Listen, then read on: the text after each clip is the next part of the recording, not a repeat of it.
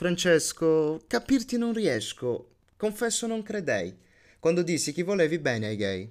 Lascia, la risposta indovinerei. Solo in Argentina d'accordo non sei.